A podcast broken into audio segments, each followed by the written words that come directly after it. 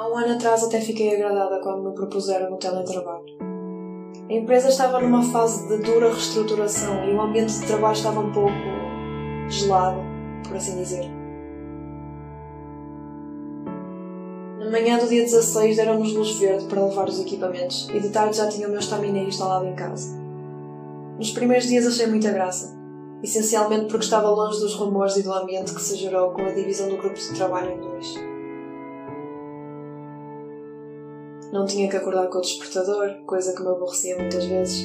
Deixavam-me acordar e fosse cedo ou um pouco mais tarde, era só deslocar-me do quarto até à sala. Muitas vezes o pequeno almoço era tomado em frente ao PC.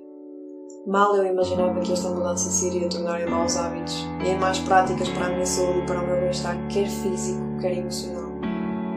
Com o passar do tempo deixei de ter boas rotinas e passei a ter só mais. De manhã fazia uma boa caminhada até ao escritório. Na hora do almoço dava um grande passeio e convivia com as minhas amigas. O final do dia de trabalho normalmente ocorria pelas 16h30 com nova caminhada. Hoje em dia caminho do quarto para a sala, para a cozinha e pouco mais. O dia de trabalho é das 8h30 até às 19 horas ou 20, quando não se prolonga até mais tarde.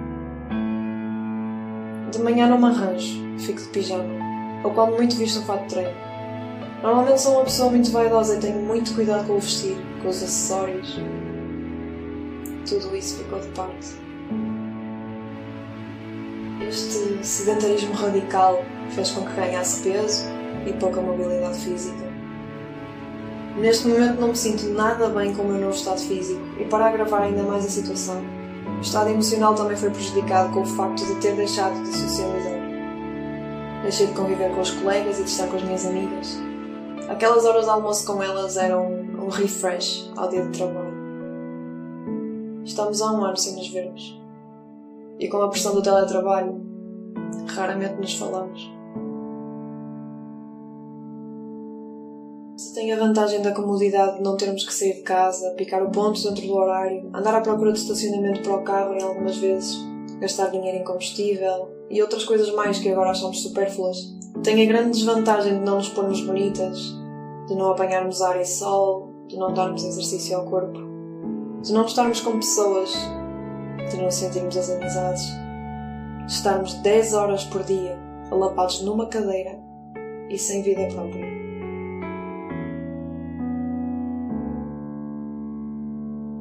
Meu nome é Sónia Delgado e faz precisamente hoje, dia 16 de 3 de 2021, um ano que estou confinado.